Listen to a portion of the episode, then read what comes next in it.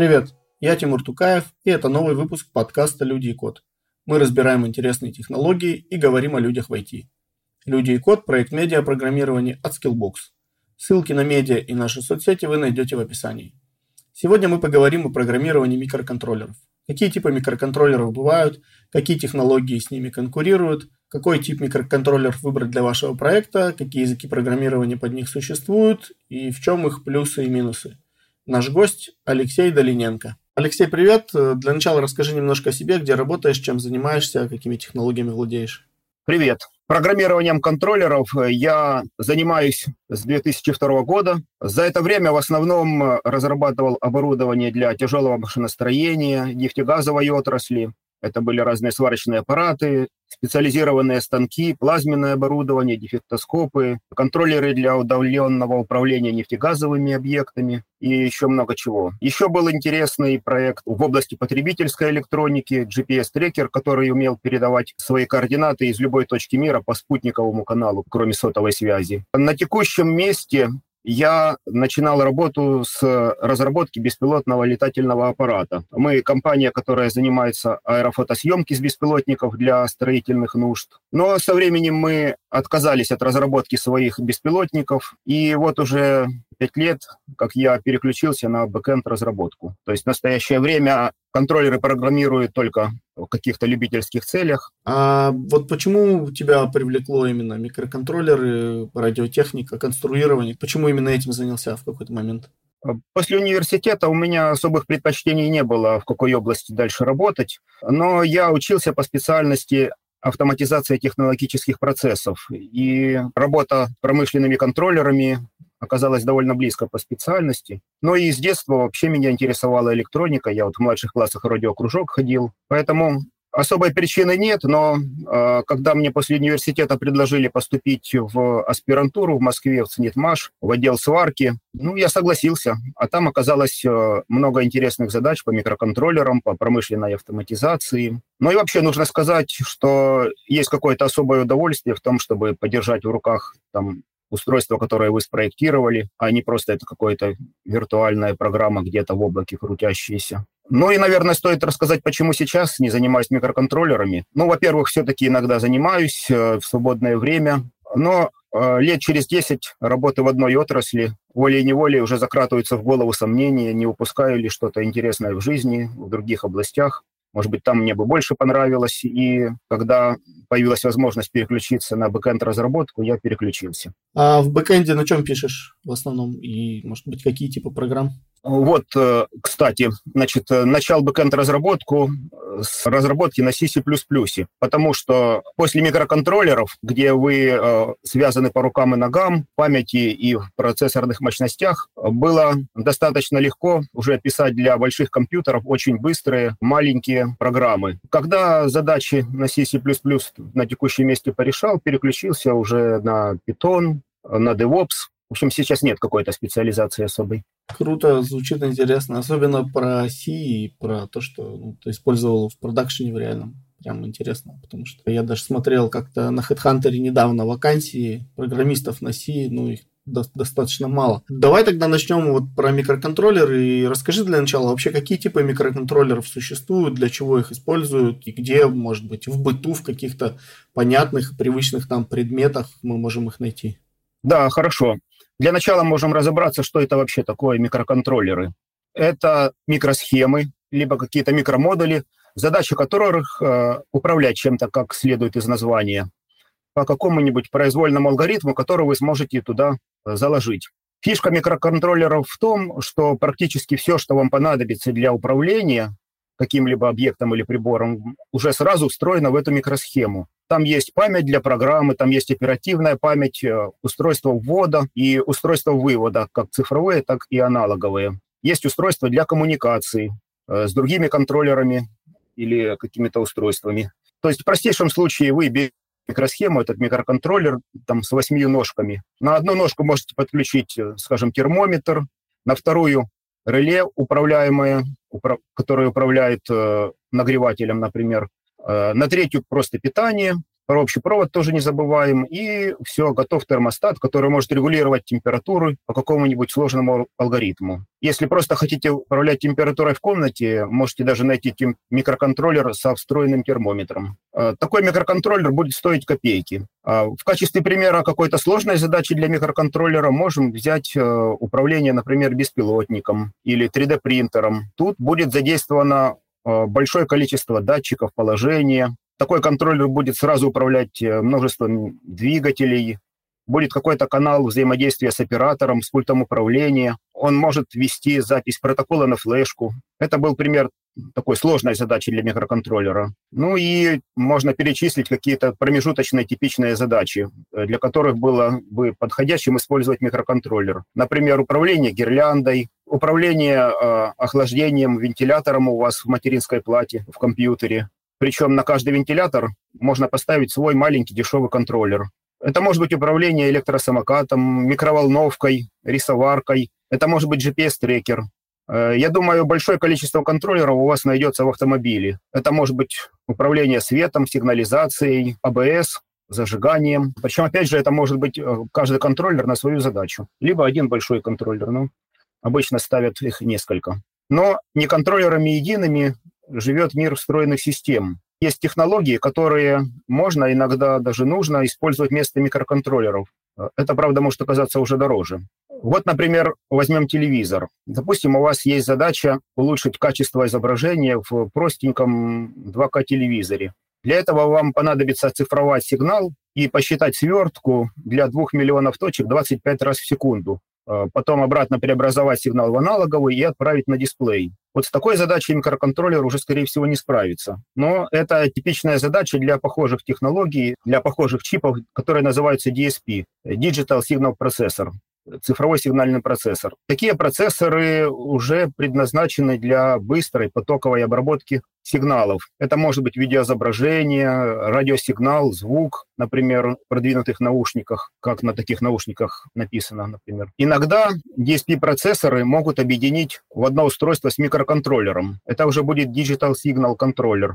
Вот вы удивитесь, если я скажу, для чего может понадобиться такое устройство. Но в производстве одна из самых наукоемких задач в промышленности – это управление двигателями в системах автоматизации. В роботах они должны на очень высокой скорости с высокой точностью позиционировать, допустим, координату. Вот тут э, применяются самые продвинутые контроллеры и цифровые процессоры. А вот э, какие еще есть э, похожие технологии на контроллеры? Ты рассказывал просто, что существуют еще какие-то? А, да, еще очень интересная задача у вас может возникнуть. Допустим, у вас есть очень большое количество сигналов, которые нужно обработать одновременно. Ну, допустим, вы хотите управлять матрицей дисплея точечками. Либо у вас может быть э, не очень большое количество сигналов, но данные могут идти на бешеной скорости, и вам нужно сделать какие-то простейшие преобразования с ними. Есть очень интересный класс микросхем, PLIS, программируемая э, логическая интегральная схема. Она представляет собой э, набор простых логических элементов, которые вы можете соединить произвольным способом. То есть ваша программа в этой микросхеме – это таблица, которая указывает, какой элемент с каким между собой внутри соединить. То есть вы как бы вашей программой проектируете некое электронное устройство. В таких микросхемах все процессы будут протекать одновременно, все сигналы будут э, распространяться одновременно. И если при обычном программировании вам нужно прилагать усилия, чтобы заставить процессы выполняться одновременно, то тут наоборот, вам придется приложить усилия, чтобы операции выстроить в цепочку, э, чтобы они не выполнялись одновременно. А, в какую-то последовательность. И а, если вы соедините логические элементы определенным способом, вы можете получить, допустим, обычный процессор из этой микросхемы, либо видеокарту, или специализированное устройство для майнинга биткоинов. Вот эти микросхемы PLIS — это такой целый отдельный мир, про который так сложно в двух словах рассказать, но это это очень интересно. И программирование таких микросхем тоже что-то может у вас в мозгу изменить. Для них есть специальные языки программирования. Либо можно просто взять редактор схем и как бы нарисовать схему, которую вы потом прошьете в эту микросхему. В общем, очень интересно. И что важно сейчас отметить, что во-первых, такие плисы вы зачастую можете использовать тоже вместо микроконтроллеров. Они э, дешевые и доступные. И вот э, можно купить готовую плату. Э, есть в Таганроге ребята, которые популяризируют эту тему, они выпускают такие любительские платы, ведут блог о том, как с такими плиз работать, э, там создают всякие интересные проекты. Я еще 10 лет назад у них купил такую плату, поигрался немножко. Это очень интересно было. Ну и, наверное, нужно упомянуть о мини-компьютерах. Э, это когда в модуле, сравнимом с микросхемой, допустим, как SD-карточка размером, производители встраивают целый компьютер одноплатный. Типичным представителем был Intel Edison, вот есть еще Raspberry Pi. Такие компьютеры тоже могут в некоторых случаях заменить э, микроконтроллеры, но это уже не микроконтроллер, это уже полноценный компьютер, на который вы можете поставить полноценную операционную систему, Windows или Linux. Вы можете тоже решить свою задачу, но это уже не микроконтроллер. Вернемся к микроконтроллерам. Какие есть типы, как мы можем их классифицировать?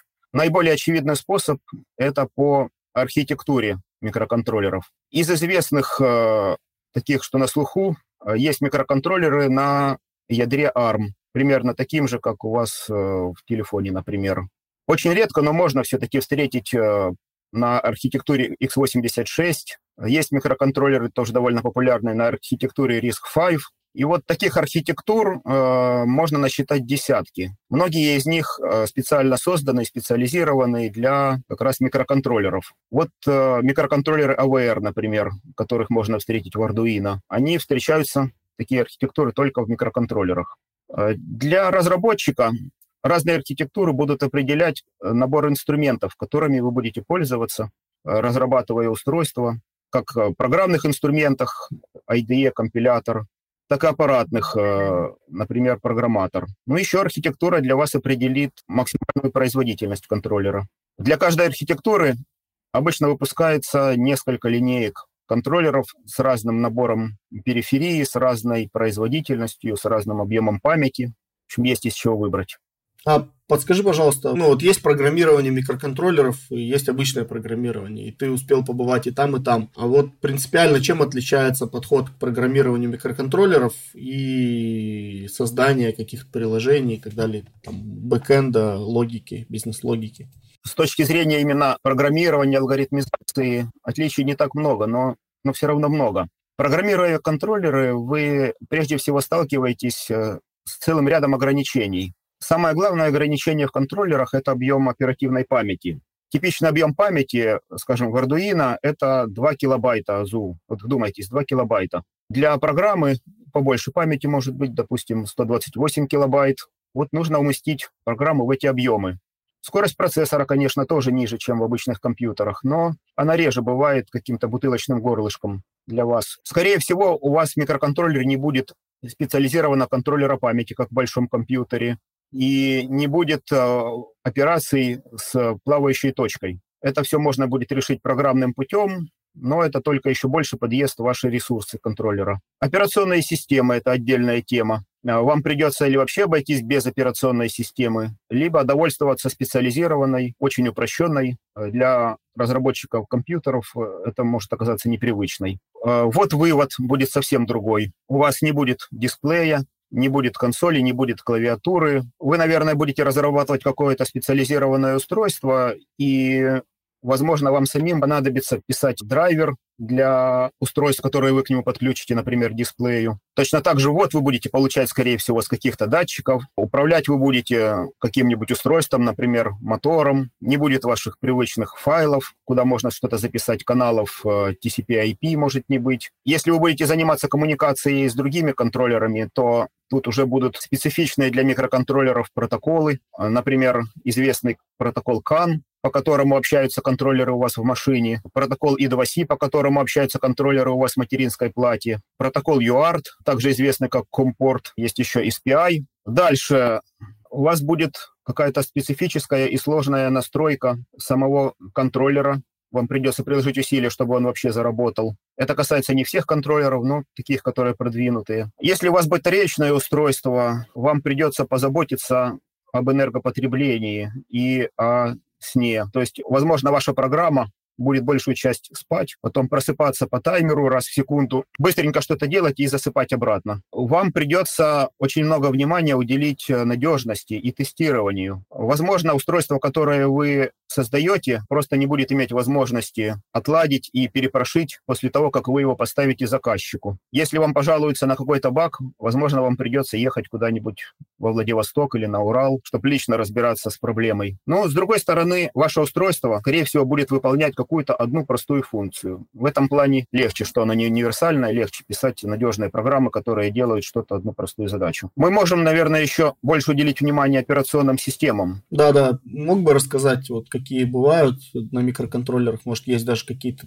ну, названия у них, и когда нет операционных систем, как э, загружается программа, получается, что надо программу писать э, с какими-то зачатками операционки, что ли, то есть замещать вот те функции, которые на себя берет операционка. Да, операционная система, скажем прямо, не нужна, не обязательно нужна. Что делает операционная система? Она занимается вводом-выводом. А здесь вот вывод э, выполняется немножко другими путями. Просто, допустим, записью какого-то значения по определенному адресу.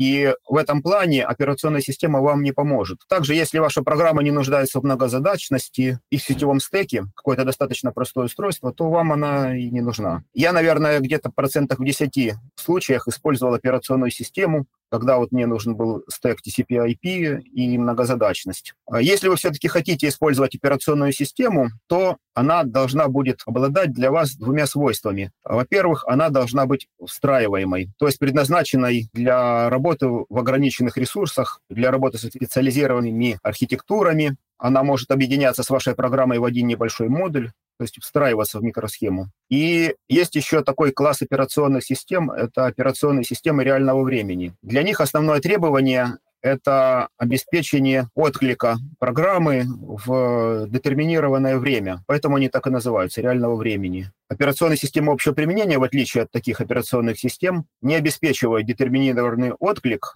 потому что для пользователя это не надо, но они могут обеспечить максимальную производительность. Так вот, операционные системы в микроконтроллерах должны быть встраиваемыми и реального времени. Реального времени это означает, что любая команда пользователя, да, или какое-то событие важное прерывает выполнение всех остальных операций и заставляет микроконтроллер ну, вот, реагировать на этот триггер, правильно я понимаю? Да, отреагировать на какое-то событие максимально быстро. Это, я так понимаю, важно где-то в какой-то оборонке, в космической отрасли, еще где-то, где оборудование должно ну, там, мгновенно откликаться на какие-то важные события. Да, конечно, потому что микроконтроллер, он чем-то управляет. Когда вы чем-то управляете, у вас есть поток информации из датчиков, и у вас есть какое-то исполнительное устройство. Вот вам нужно обеспечить прогнозируемую задержку между событием от датчика и выдачей команды на исполнительное устройство. Такие специализированные операционные системы обеспечивают только базовый функционал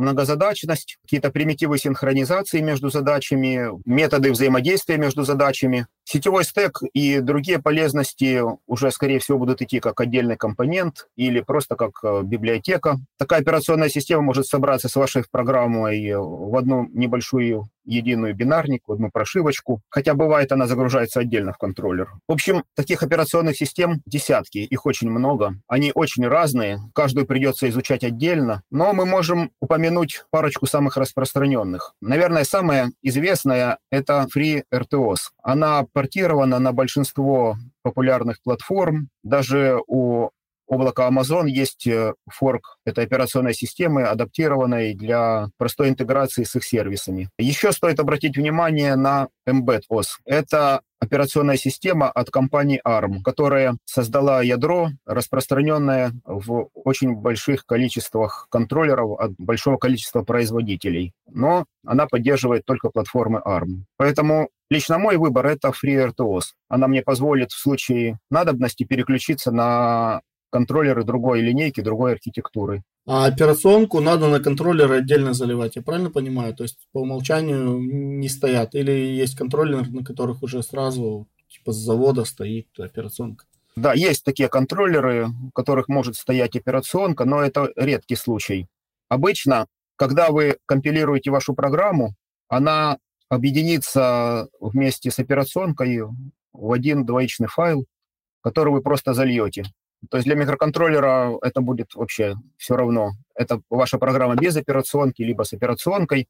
Просто при старте у вас э, запустится операционка, она запустит уже вашу программу. Это будет нечто единое с вашей программой. Обычно бывает так. А, но опять же, вы можете не использовать операционку.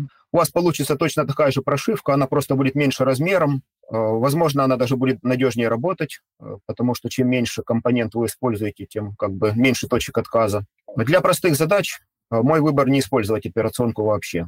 Просто она, она, она не нужна. У вас запускается программа с вашей точки входа, как обычно это бывает. Просто вы не, не используете команды операционной системы, вы напрямую управляете вашими ножками, напрямую получаете сигнал с датчиков. В общем-то, для операционки очень часто просто нет задач, поэтому ее и можно не использовать. А вот если говорить о безопасности кода да, в микроконтроллерах, то как эту безопасность можно обеспечить? Я так понимаю, есть разные типы безопасности, и вот хотелось бы о них немножко поговорить. Мы можем говорить о нескольких типах безопасности. Вот, допустим, если у вас устройство подключено к интернету, то нам, конечно, придется позаботиться об информационной безопасности. А, ну, тут мы будем пользоваться стандартными э, безопасными протоколами, будем использовать TSL-протокол, использовать сертификаты, их нам придется регулярно обновлять. Тут не очень большие отличия от безопасности на больших компьютерах. Из неудобств, ну, то, что придется переживать по этому поводу и обновлять. Есть еще очень важный тип безопасности, это проектирование Safety Critical System. Я даже затрудняюсь, как это перевести на русский язык. Ну, видимо, какие-то критические места в системе, которые не должны, ну, должны быть отказоустойчивыми, да, я так понимаю? Да-да-да, это вот речь идет о том, что когда вы проектируете какой-то контроллер, от которого зависит жизнь и здоровье людей, это может быть автомобилестроение, допустим, АБС, чтобы у вас тормоза работали, они же сейчас компьютеризированные. Это, конечно же, авионика, а, э, то есть авиационная электроника, космос, военка, медицина атомная промышленность, э, ну и просто промышленная автоматика, потому что на заводе стоят большие станки, человека может намотать на шпиндель, и важно, чтобы вы имели возможность отключить вращение, например. Вот. И э, мы сейчас говорим о программировании.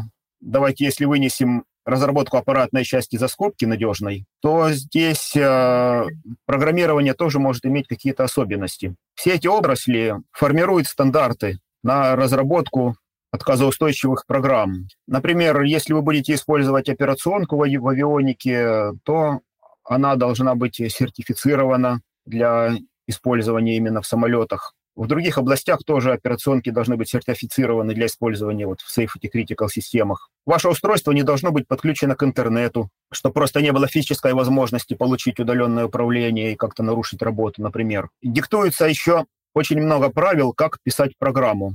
Вот, например, может неожиданным для многих разработчиков оказаться требование, что выделение программы должно происходить только во время инициализации программы, только во время запуска. Дальше в процессе работы запрещено выделять память. Вы должны распределить всю память для любого случая для любой ветки вашей программы, для любых переменных сразу. Mm, интересно, то есть э, получается, ну, программа, да, в микроконтроллере, то есть когда запускается микроконтроллер, да, например, там, ну, в авиации где-то в самолете стоит, разработчик сразу должен определить, сколько памяти, ну, там, типа, максимально может понадобиться, чтобы он запускался сразу в таких условиях, э, где у него никогда не возникнет какой-то нехватки ресурсов и так далее, да? Да, учитывая маленький объем памяти, это логично и, отсутствие аппаратного контроллера памяти. То есть вы должны заранее просчитать, где, сколько вам может понадобиться памяти во всех, ну, то есть там же есть какие-то разветвления. Вот при любом разветвлении вы должны понять, где сколько понадобится памяти, выделить их заранее. То есть если памяти не хватит, ваша программа просто не должна запуститься. Если программа запустилась, то это уже гарантирует, что она никогда не пойдет по причине нехватки памяти. А еще мы помним, что у нас нет контроллера памяти, поэтому у нас будет затруднена сборка мусора. У нас э, память в противном случае может еще подвергнуться фрагментации. Это когда память вроде бы она есть, но разбросана по кусочкам, и если вам понадобится какой-то большой кусок, вы не сможете его просто выделить, потому что вы не сможете кусочки склеить в один кусок. Вот выделение памяти в самом начале решает вообще все эти проблемы. Это может показаться страшным, но на самом деле э, C++ дает все средства для того, чтобы достаточно легко выделить память для любых нужд заранее. А я так понимаю, там э, память выделяется не просто на всю программу, а еще, судя вот потому, что есть проблема фрагментации, она еще и выделяется типа на, на какой-то каждый тип операций, что ли? Или это просто на всю программу одно пространство выделяется? Ну, у вас есть несколько видов памяти, статическая, динамическая, есть куча.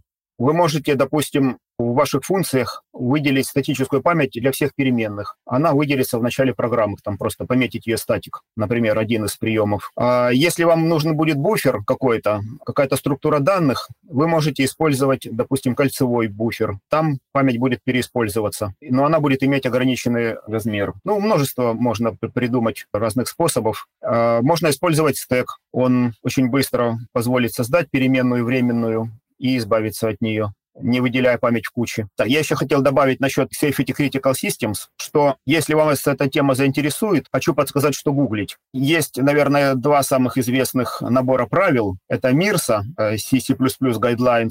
MIRSA — это Ассоциация производителей двигателей. Я говорил, что задача управления двигателями одна из самых сложных в встроенных системах. И э, NASA дает кодинг-стандарт, э, публичные документы у них есть. И можно просто загуглить э, Safety Critical Coding Standards. Вы можете найти там много чего интересного и полезного для себя. Подскажи, а вот э, в программировании микроконтроллеров какие языки вообще используются? То есть э, на чем пишут и чем они хороши, с чем работал ты, что ты предпочитаешь сам? Давайте начнем с э, самого низкого уровня и будем повышать его. Тут одна крайность – это ассемблер. Некоторые считают, что true-программист микроконтроллеров должен писать программы на ассемблере использовать каждый такт, каждый байт, использовать, как бы утилизировать. Я не могу с этим согласиться. Несмотря на то, что ресурсов в микроконтроллер действительно очень мало, умелое использование C позволяет писать очень близкий к ассемблеру по производительности и по экономии ресурсов код. А если вам э, приходится бороться за каждый такт и каждый байт, ну, наверное, это повод сменить контроллер. Благо сейчас э, всегда можно взять контроллер чуть-чуть помощнее. Но ассемблер вас привяжет конкретно текущей вашей архитектуре. И при смене архитектуры контроллера вам тогда придется и программу выкинуть, и знание ассемблера выкинуть для этой архитектуры. То есть ассемблеры под разные архитектуры прям очень сильно да, отличаются, получается? Да, очень сильно отличаются. Микроконтроллер может быть риск архитектуры и циск архитектуры. Одно это уже говорит о том, что у них ассемблеры будут очень сильно отличаться. И их э, архитектур десятки. Но некоторые считают, что э, правильно писать на ассемблере. Ни, ни, никак не могу рекомендовать ассемблер и согласиться с этим мнением. Я ровно одну программу написал на ассемблере, э, самую первую, а потом перешел на C, и мне ни разу несмотря на то, что часто приходилось писать очень быстрые и маленькие программы, не нужен был C ой, не нужен был ассемблер. Максимум, что может понадобиться, это посмотреть, как компилятор э, скомпилировал вашу программу на ассемблере, просто пойти почитать. Если вы увидите, что там все плохо, он выдал машинный код не тот, который вы бы хотели, вы можете дать компилятору C какие-то подсказочки, как-то переопределить, пере, перемешать по-другому команды, подсказать, что тут нужно использовать какой-то регистр. В общем, как-то оптимизировать средства C, это будет намного лучше. Вот. Ну и дальше у нас идет C по уровню. C – это фундамент для разработки микроконтроллеров. Это такой нек, не, некий общий знаменатель технологий. Практически все библиотеки, все операционные системы для микроконтроллеров написаны на C и предназначены для использования на C. У них интерфейс C. Это не значит, что их нельзя будет использовать C++, но все, что микроконтроллер может и умеет, все, все, все, что может дать вам операционная система, вы все это можете использовать, взять на C. На других языках программирования не факт. А, в общем, C нужно знать, нужно уметь, а это обязательно. А, дальше по уровню будет идти C++. В большинстве случаев вы сможете использовать C++ наравне с C. Везде, где вы используете C, вы можете использовать C++. Если вы не используете какой-то экзотический контроллер с экзотическим компилятором. Может быть, в каких-то случаях а, вам придется сделать дополнительные усилия, чтобы научить компилятор собирать программу вместе с C++. Но немного пошаманив вы это сделаете. Возможно, вы сможете использовать C++ не полностью. У вас э, может не заработать библиотека контейнеров из-за ограниченных ресурсов. Возможно, вам придется отключить, есть такая штука RTTI, Runtime Type Identification, и отключить исключение в C++. Вот если вы это выкинете, у вас получится некое подмножество C++. Некоторые разработчики контроллеров называют его C с классами. И это как раз примерно то, что вы получаете из коробки в среде Arduino. А, стоит писать на, на C с классами на таком подмножестве C++ или нет, это вопрос такой очень спорный. Вот, например, Линус Торвальдс является известным противником программирования на C++, потому что C++ позволяет скрывать многие процессы. То есть вы, читая программу, можете не понять, что, что на самом деле происходит. C такого нет. Там то, что вы видите, вы сразу понимаете. То есть там нет скрытых каких-то процессов. И это как бы является источником многих ошибок. Но, с другой стороны, на C++ вы можете сделать удобный интерфейс для вашей библиотеки или какой-то вашей программной сущности и тем самым существенно сэкономить время на разработке. Я первые лет 10 писал только на C, потом сделал выбор все-таки в пользу C++. Это позволяет писать программы быстрее. И, кстати, в основном стандарты Safety Critical System вроде бы как тоже разрешают программирование на C++. Ну, надо просто аккуратно это делать. А вот э, по поводу там, тяжеловесности или быстродействия программ есть какое-то отличие там, значительное между C и C++? Отличный вопрос. Девизом C++ является, как известно, вы не платите за то, что не используете. То есть, если вы будете просто использовать классы, это не налагает никаких дополнительных расходов. Э, если вы захотите использовать наследование и полиморфизм, это конечно, за этого придется заплатить, но считанные байты. Но надо понимать, что если вам понадобился полиморфизм, то если вы захотите написать аналогичный код на C, вам тоже придется за это заплатить. Но это уже будет не настолько безопасно по типам. То есть, как известно, C++ более строг к типам. Что-то он у вас забирает, но и дает взамен какую-то безопасность, допустим, типизации. В C вам бы придется э, просто в наглую переопределять типы в void, указатель, в указатель на какие-то другие типы. Эту же задачу вы решаете в C++ полиморфизмом.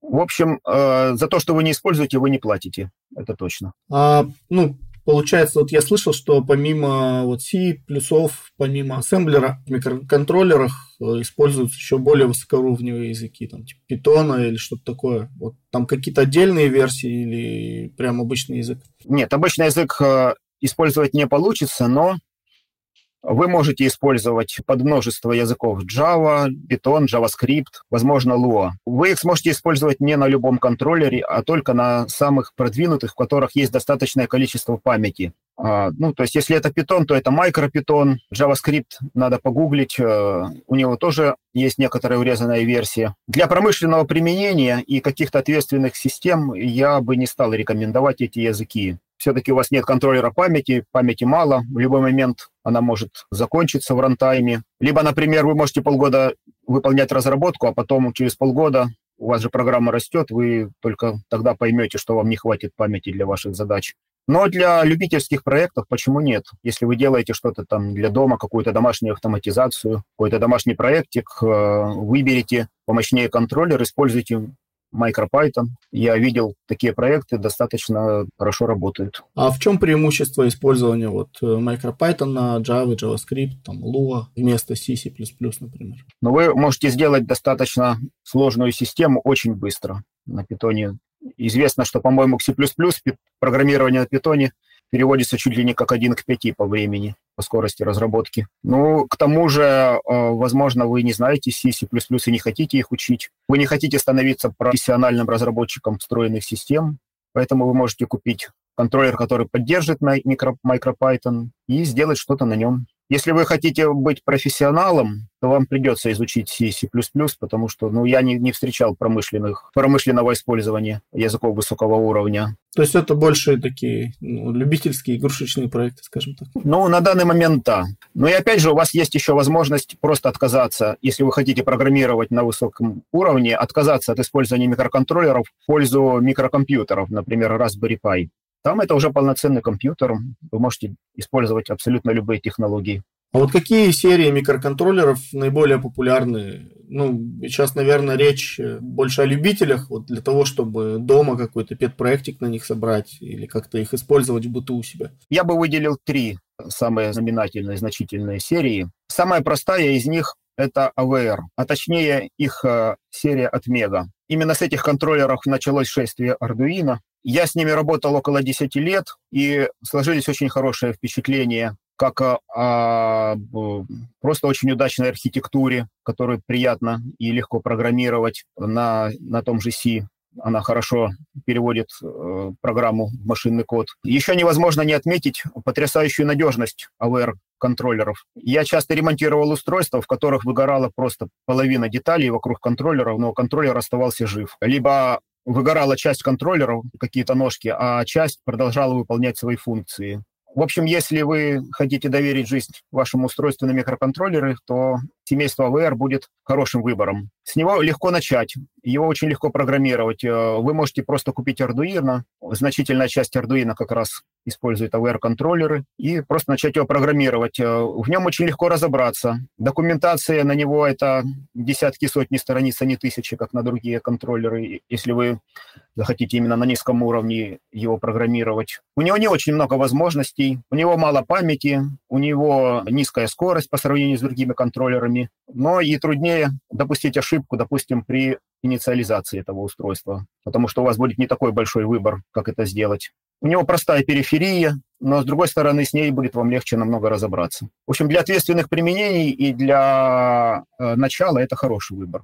Дальше идут контроллеры ARM. Как известно, ARM — это ядро, э, и им занимается отдельная компания ARM. Она выдает лицензии на использование этого ядра. Это не совсем те, тот ARM, который вы видите в ваших телефонах и на серверах. Это подмножество этой архитектуры, называется ARM Cortex даже, наверное, конкретнее ARM Cortex-M. Это именно то ядро, которое используется в микроконтроллерах. По этой лицензии выпускают контроллеры очень большое количество производителей. Но самые известные это ST, NXP, бывший Philips, Freescale, Texas Instrumental. Их можно долго перечислять. Эти контроллеры отличаются очень большими возможностями в периферии, очень высокой производительностью. Как недостаток, э, с ними очень сложно разобраться вам придется потратить много усилий, чтобы просто запустить вашу программу, если это не Arduino. Э, нужно прочитать много документации, проще допустить ошибку. Но если э, вам нужно обрабатывать несколько сигналов на высокой скорости, либо вы хотите использовать дисплей с отзывчивым интерфейсом, и вам нужна высокая производительность, то контроллеры с ядром ARM будет хорошим выбором для вас. Я работал э, с серией STM32 на этих ядрах. Ну, так вроде ничего. Мне нравилось. А для старта, получается, лучше выбрать что-то типа Arduino, да, если ну, нет каких-то серьезных намерений в плане микроконтроллеров, хочется для начала просто попробовать, потыкаться. То есть Arduino будет хороший выбор. Правильно? Да, но, может быть, нам стоит про Arduino отдельно будет поговорить. А, я еще хотел вернуться к типам микроконтроллеров. Последние несколько лет появился еще тип микроконтроллеров от китайской фирмы Espressif. Про него невозможно не сказать. Сначала набрала популярность микроконтроллер ESP8266. Сейчас эта серия устарела, и основной серией является ESP32. Это изначально китайская компания, и я бы даже сказал, что это целая веха в любительском применении микроконтроллеров. Значит, что они сделали? Они сделали максимально продвинутый и универсальный микроконтроллер по копеечной цене. Видимо, за счет того, что они китайцы, и за счет большого тиража, и за счет того, что в этой линейке не очень много контроллеров. В том же STM32 их десятки, тут их единицы. И AWR тоже их десятки э, контроллеров.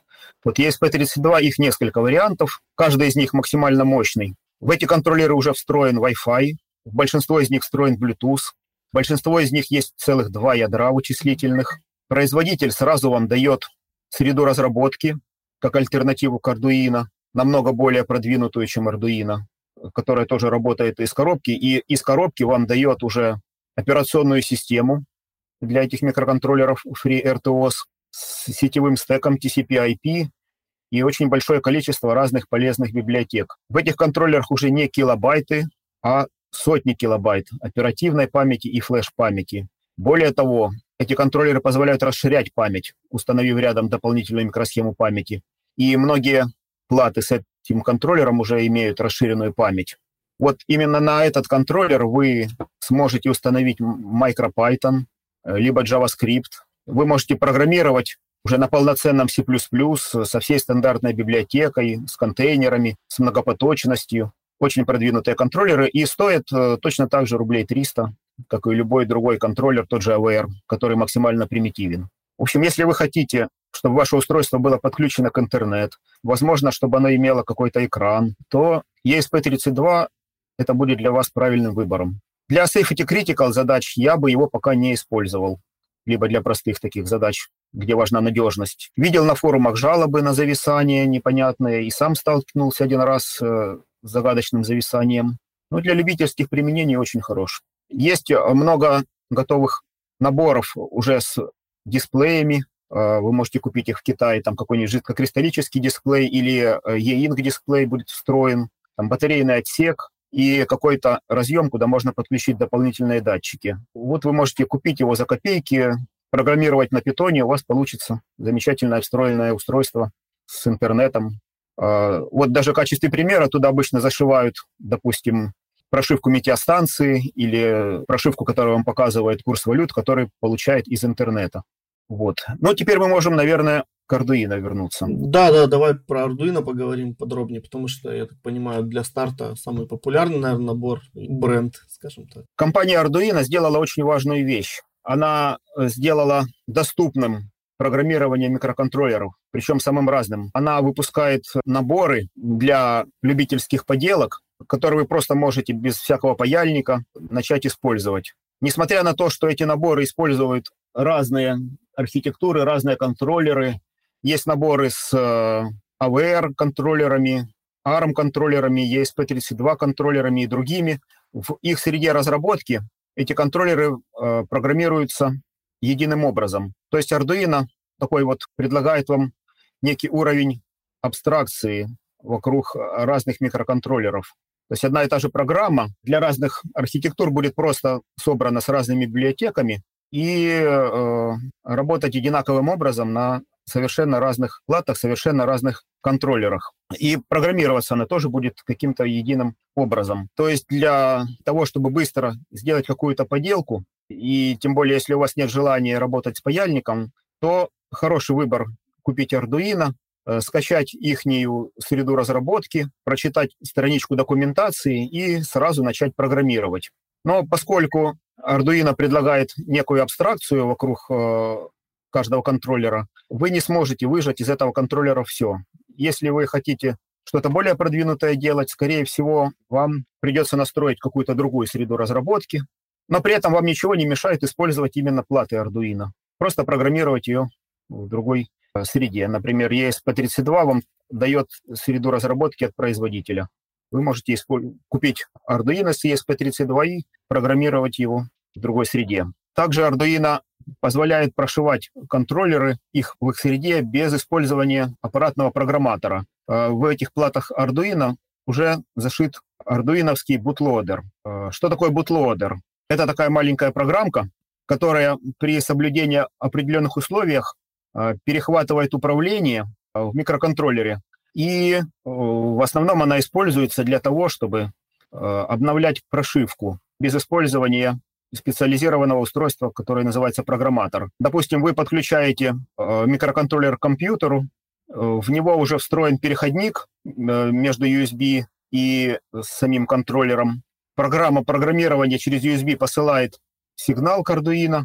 Эта программа, бутлодер, перехватывает управление и дальше по USB каналу получает вашу прошивку и прошивает ее.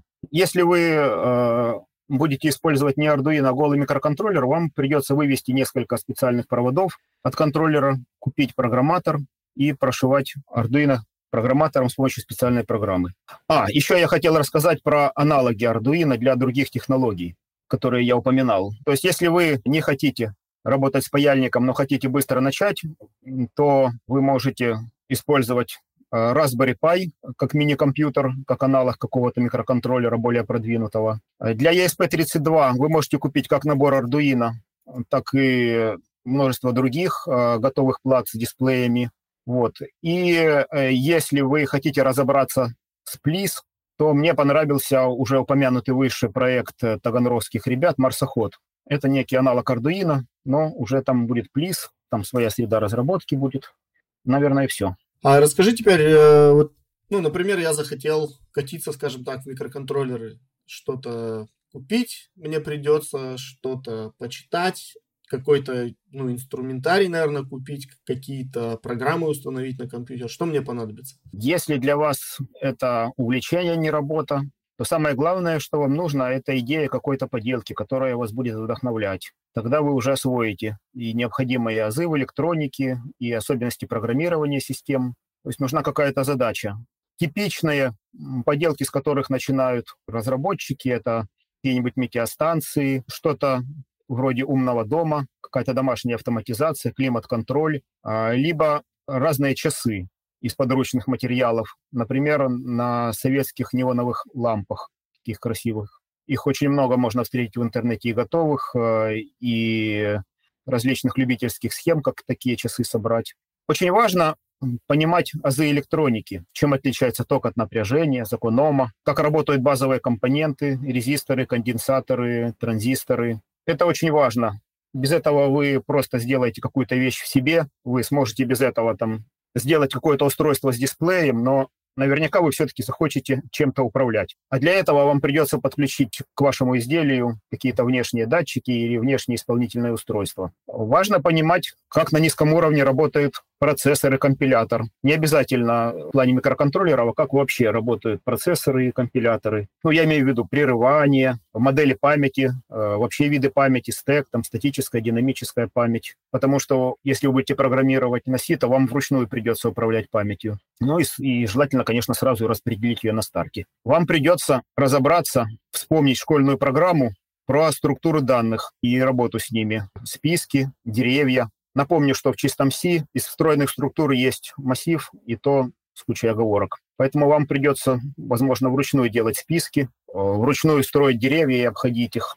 Если у вас это будет не Arduino, вам придется разобраться, как управлять периферией, как вводить сигналы и выводить их из контроллера, как, допустим, опросить датчик, получить аналоговый сигнал, как сформировать выходной сигнал. Возможно, придется освоить работу с некоторыми специальными протоколами. И2C, например. Если вы будете подключать датчики температуры, либо еще какие-нибудь датчики к контроллеру, они часто работают по I2C. Если вы захотите, чтобы ваш контроллер общался с компьютером, вам, наверное, придется разобраться с протоколом UART. И все контроллеры обычно с компьютером общаются по UART через конвертер USB в UART, который уже встроен в Arduino. Вот это из знаний. Из инструментов. Для экспериментов начальных вы можете купить стартовый набор Arduino. Они продаются в любом интернет-магазине, Озон, Wildberries. Просто введите набор Arduino, и у вас будет огромный выбор стартовых наборов, в которых есть само Arduino, э, набор датчиков, какой-нибудь дисплейчик, клавиатурки. Их там очень много, вы просто подумайте, что вы хотите сделать, и выберите набор, в котором будет такой датчик. Такие детали, которые вам понадобятся. Конечно, желательно иметь какого-то человека, с, которым можно заранее проконсультироваться, подойдет ли вам такой набор, то можно купить и понять, что вам чего-то в нем не хватает. Запитаете вы его от USB, то есть кроме этого набора вам ничего не понадобится, даже паяльник там, потому что все соединения будут выполняться просто проводочками, которые вы будете втыкать в слоты специальные. Если вы хотите двигаться дальше и собрать какое-то реальное устройство, конечно, вам понадобится паяльник и мультимер и макетные платы. Паяльник берите сразу с термостатом, даже паяльник с термостатом стоит около тысячи. Или в комплекте будет идти, или вы купите отдельно губку, чтобы снимать грязь с жала, флюс, желательно флюс, а не канифоль, и моточек припоя, ну и подставочка. Мультиметр для вас подойдет абсолютно любой, но на дешевых мультиметрах за 300 рублей очень хрупкие провода, они у вас быстро порвутся. Мне вот нравится мультимер э, можно в любом интернет-магазине, даже в том же Озоне, найти RM101, RM102. Они уже стоить будут от тысячи, но они понадежнее и поудобнее в эксплуатации, и поточнее.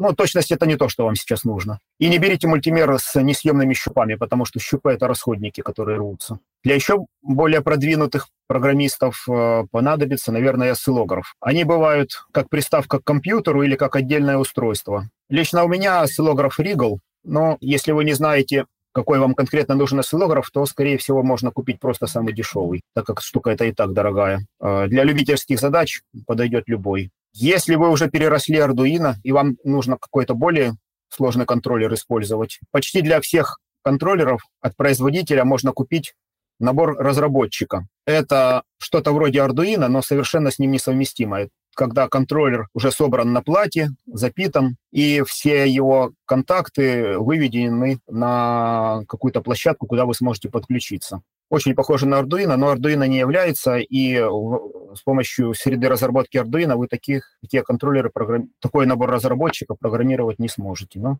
это хорошая точка для старта каких-то экзотических задач. Допустим, вам нужно получить данные на высокой скорости, и контроллеры Arduino с этим не справятся. Вам, вы выбрали какой-то специализированный контроллер, который имеет быстрый аналогово-цифровой преобразователь. Вот купите к нему набор разработчика. Я вот так делаю. А если вы захотите сделать свое устройство, вы можете собрать его либо на макетной плате, это просто плата, где равномерно просверлены дырочки металлизированные, куда вы можете со стандартным шагом просто вставить микросхемы, ставить детали, припаять и соединить их проводками. Но вы можете сделать свою плату.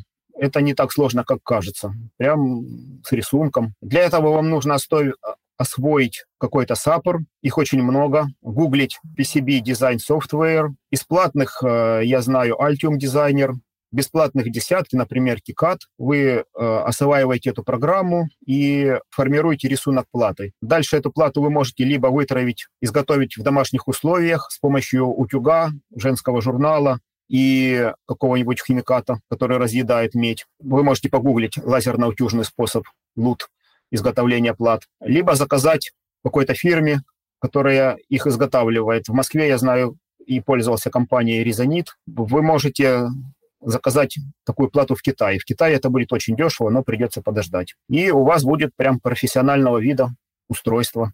На выходе вы получите. Никто не догадается, что вы сделали его сами. Что касается Китая, обычно компоненты там заказывать можно. Arduino там заказывать можно. Все проблемы, с которыми я сталкивался, заказывая детали из Китая, это только были UART-конвертеры, которые позволяют подключить ваш контроллер к USB-входу.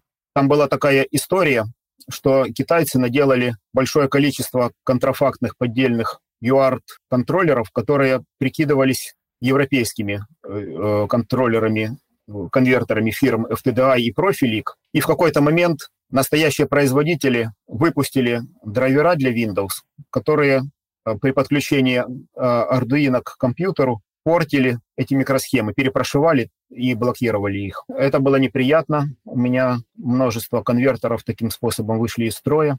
Их можно было восстановить, но все равно это было неприятно. Поэтому, э, заказывая конвертеры и Arduino в Китае, обратите внимание, чтобы там не было э, конвертера фирмы FTDA и Profilic, а был какой-то изначально китайский конвертер, например, CH340, либо фирмы Silaps. Я тоже не встречался с контрафактными их например, там CP2102. В общем, другими компонентами лично у меня проблем не было. А где у нас можно еще заказать детали?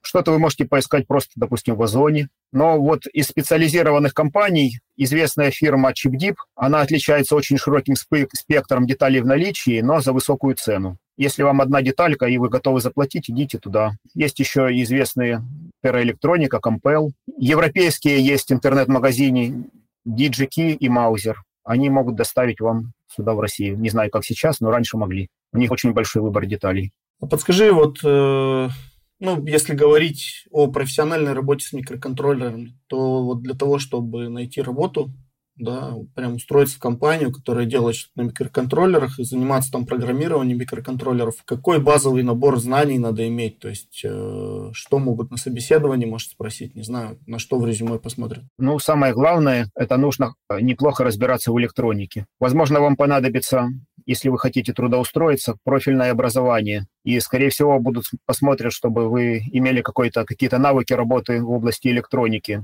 потому что, ну, либо были хорошим там любителем, радиолюбителем. Без этого, наверное, не получится. Рынок разработчиков встроенных систем, он все-таки существенно ниже, чем рынок работы программистов общего профиля. Наверное, это будет какое-то производство. Тут я хочу сказать, что каких-то особых навыков, если не считать электроники, вам, наверное, не нужно. Документацию на контроллеры, какие-то особенности программирования контроллера достаточно просто изучить. Так что, наверное, это электроника нужно будет. Когда вы будете искать работу, я могу только такой совет дать, что поскольку предложений на рынке меньше, вам нужно будет, э, может быть, больше времени уделить на поиск хорошей работы. Например, для многих проектов не нужна будет большая команда разработчиков, и вам могут э, предложить проект, над которым вы будете работать в одиночку. Это, с одной стороны, может показаться заманчивым, но я бы предостерег работать в таких компаниях. Вы можете остановиться в развитии, либо просто самому как-то запутаться, работая над проектом одному. У меня был такой негативный опыт. В общем, советую избегать таких вариантов. А так вот, электроника и просто системное программирование. Если вы программировали ядро Linux, то, наверное, больше вам ничего особо и знать не надо. И разбираетесь в электронике. Вы сможете влиться в программирование микроконтроллеров сходу. Программировали ядро Linux, ты имеешь в виду, прям участвовали в создании и контрибьютили в него?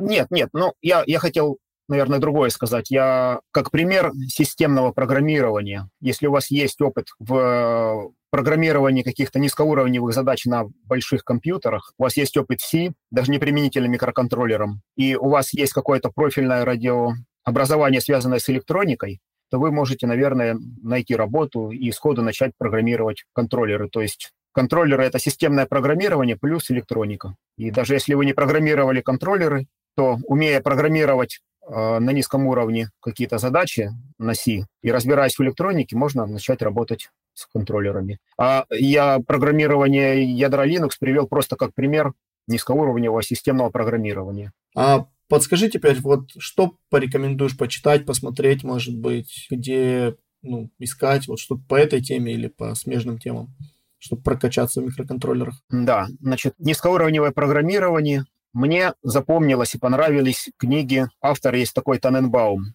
Вот у него есть книга «Современные операционные системы». А, я рекомендую ее к прочтению, чтобы понять просто, как работает процессор, как работает память, как работают операционные системы. Это как раз то, что вам нужно э, для программирования контроллеров. Это как раз тот автор, который написал э, операционную систему Minix, Minix и вдохновил Линуса Торвальса на создание Linux. Дальше электроника. Ну вот мне запомнилась книга Хорвица и Хила «Искусство схемотехники». Возможно, ее будет тяжело читать подряд, но вы к ней сможете обращаться как к энциклопедии.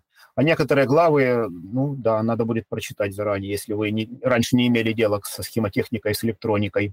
Очень часто программирование микроконтроллеров связано именно с силовой техникой. Если вы программируете что-то в производстве, либо вы какой-то занимаетесь домашней автоматизацией, и вам понадобится подключить какую-то силовую нагрузку, какой-то мотор. Тут отдельный мир силовой электроники. Мне понравился автор Семенов, книжка «Силовая электроника». Вот, но это уже такие специфические задачи. А, ну, допустим, не только домашняя автоматизация. Допустим, вы захотите сделать не знаю, дрон. Нет, у дронов есть свои контроллеры. Ну, в общем, силовая электроника используется очень много где. Да, те же дроны, те же самокаты, гироскутеры там все силовая электроника. В общем, если вы туда глубоко копнете, вам надо разобраться с силовыми транзисторами и с особенностями силовой электроники. Это вот Семенов, силовая электроника. По C++ мне очень понравился автор Герб Саттер. У него вот есть э, двухтомник решения сложных задач на C++. Это первый том. Второй том, я сейчас забыл, как называется. Советую обратить на него внимание, почитать. Я периодически их перечитываю. Читаются книжки как детектив прям. Вот он ставит какую-то проблему и пытается вместе с читателем найти ей решение. Прям читается не как учебник, а как детектив. Звучит интересно. Еще один из моих любимых авторов – это Роберт Мартин. А, что по теме данной вам, может быть, интересны книжки а, «Чистый код» и а, «Чистая архитектура». Все-таки не нужно забывать, что системное программирование – это тоже программирование, и код для микроконтроллеров точно так же должен быть не только быстрым, но и понятным. Поэтому нужно просто работать над культурой программирования, учиться писать понятные и легко поддерживаемые программы. Вот тут Роберт Мартин вам в помощь, у него много книг, начинающих со слова «чистое». Специфичные знания для микроконтроллеров, наверное, вам придется подчерпывать из документации к этим контроллерам, потому что серий контроллеров десятки, э, с каждым придется работать немножко по-другому. Поэтому документация. А есть еще известный ресурс Хабр, там очень много статей по программированию микроконтроллеров, и даже я один раз там статью написал э, про то, как имитировать многозадачность без операционных систем с помощью синхронного программирования на микроконтроллерах. Э, и многие статьи я там читал на эту тему, на тему микроконтроллеров. Слушай, супер. Спасибо большое. Мне кажется, получилась интересная и полезная беседа. Кто хочет заниматься микроконтроллерами на любительском уровне или даже устроиться на работу в этой области, мне кажется, может найти для себя хороший, так сказать, трек, да, ну, путь, вот, и понять, как ему это сделать. Спасибо. Спасибо, что пригласили. Да, счастливо. С вами был Тимур Тукаев. Слушайте наш подкаст на разных платформах, ставьте звезды, оставляйте комментарии и делитесь с друзьями. А если хотите предложить тему, стать гостем подкаста, похвалить или поругать выпуск, пишите на почту код.медиасобакаскиллbox.ru. Она указана в описании. Хорошей недели. Пока.